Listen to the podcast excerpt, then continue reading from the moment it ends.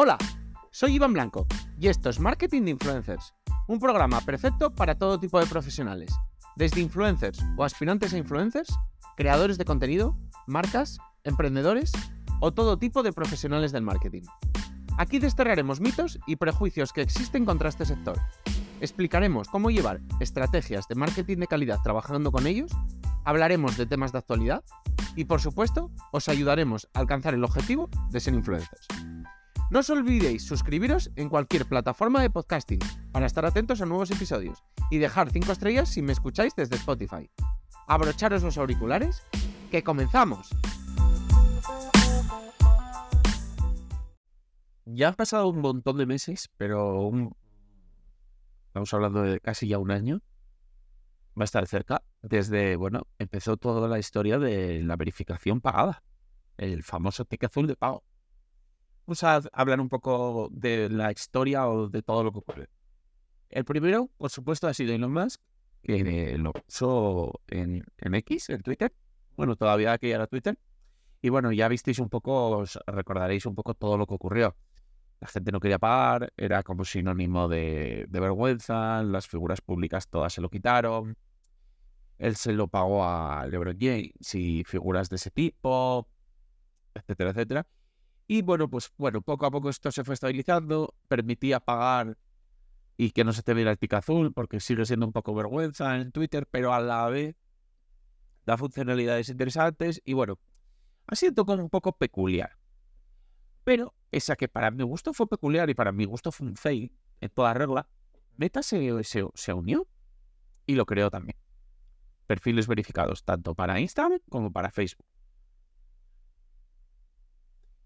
En el caso de Meta fue todavía más curioso porque si creo que X ahora mismo, en aquel caso Twitter, daba funcionalidades extra, como podía ser medir el alcance, que creo que es lo más importante, en Meta no da eso. Meta lo que da es ridículo. Hemos hecho ya un, programa, un programa, perdón, hablando de ello, y de verdad que es que las funcionalidades que ofrece a cambio de pagar, más allá del tic azul, son ridículas y incluso ofensivas. Pero bueno, parece que todos quieren rascar dinero ahí y que, pues, digamos que el tic azul, como lo conocíamos, ha perdido el sentido.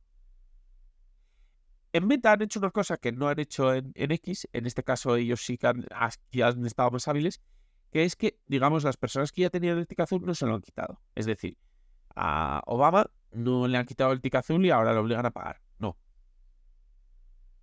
Entonces, pues bueno, digamos que esto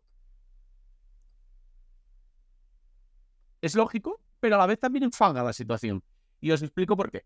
Porque en X ahora mismo, si vemos a alguien con el tic azul, lo tenemos claro, paga. Pero en Instagram, si vemos a alguien con el tic azul, no sabemos si es famoso o paga. Es decir, tiene menos sentido todavía.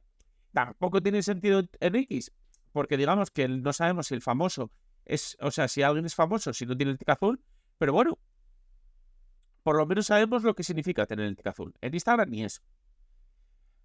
Pero es que, eh, digamos que las consecuencias son mucho más significativas, digamos, que, esto que os estoy contando, que al final, bueno, pues esto es un poco curioso y poco más.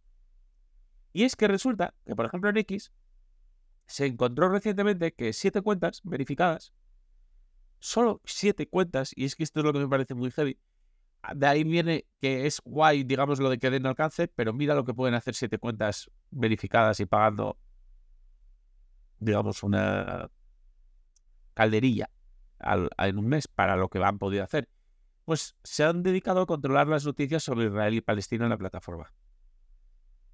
Es decir, estas nuevas élites que creó X generaron 1.600 millones de visitas en los primeros tres días desde los ataques de Hamas.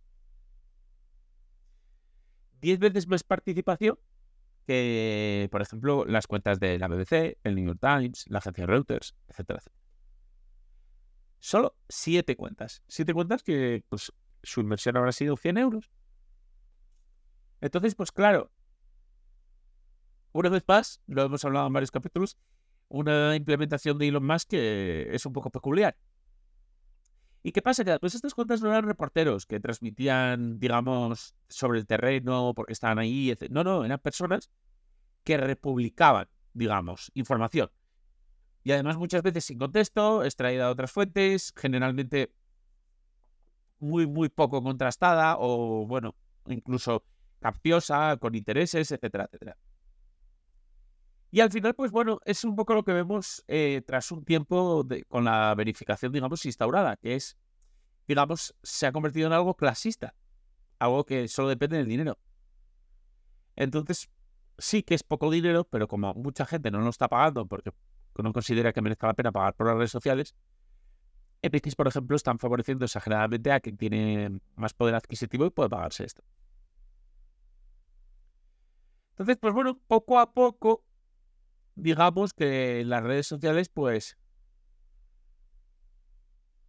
siguen favoreciendo en este caso a las personas con mayor poder adquisitivo. Eh, yo me acuerdo cuando en este caso vamos a enfocar a los influencers, los primeros influencers muchas veces eran personas cuyos contenidos eran más chulos. ¿Por qué? Pues porque podían viajar más, porque tenían cochazos, porque tenían casazas, etcétera, etcétera. Y entonces, pues bueno, destacaban en redes sociales porque su contenido estaba más chulo. Gracias a ese poder adquisitivo. Luego, como metieron la, la publicidad, pues tanto para marcas como para figuras públicas, pues podían destacar más y llegar a más personas y, conseguir mayor alcance las que gastaran dinero en publicidad. Y pues ahora finalmente con el tic azul pues también se puede utilizar digamos para esto. Esto tiene poca pinta de quedar marcha atrás porque por un momento pudo parecer cuando X digamos que se pegó un poco el batacazo, pero ya luego cuando se ha estabilizado un poco y además cuando ya se ha metido meta y también lo digamos lo ha integrado, tiene muy poca pinta de quedar en marcha atrás. En el caso de Meta yo lo tengo clarísimo. Creo que debería haber dos marcas, la del que paga y la del verificado por ser famoso. Y esto evitaría muchísimos, digamos, dudas, eh, conflictos, etcétera, etcétera, porque tendríamos claro, vale, esta persona paga, vale, esta persona, digamos, es famosa. Claro, ¿qué pasa? Entonces, ¿quién iba, ¿quién le iba a interesar pagar en meta? Pues a nadie. ¿Por qué? Porque la verificación no serviría para nada, solo para decir que estás pagando. ¿Pagando por? ¿Por una verificación? Ahí voy.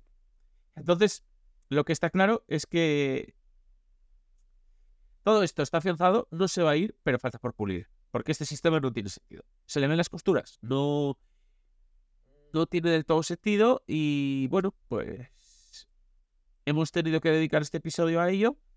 Pero pero vamos a tener que dedicar más. Y ya hemos dedicado en el pasado a, cuando lo implementó Beta, ya hemos dedicado en el pasado a cuando lo implementó X y seguiremos teniendo que, que dedicarle episodios según vayan implementándolo no, sino según vaya evolucionando, porque seguramente tiene que evolucionar, porque de verdad que es que no está siendo totalmente sin sentido por muy poco dinero, porque yo estoy seguro de que por mucha gente que esté pagando es muy poco dinero para estas empresas, sobre todo para Meta, para X igual es más interesante primero porque es una empresa que todos sabemos que está un poco más canina y tiene más problemas. E incluso paga más gente porque ofrece más. Pero en el caso de Meta yo sé que paga seguramente muy poca gente y con los ingresos que tiene Meta es calderilla, yo digamos. Así que, bueno, pues estaremos atentos y veremos cómo evoluciona esto porque seguramente tienen que seguir evolucionando. Porque por ahora, y tras un año ya desde que empezó casi toda esta fiebre, pues sigue siendo todo un pequeño sinsentido.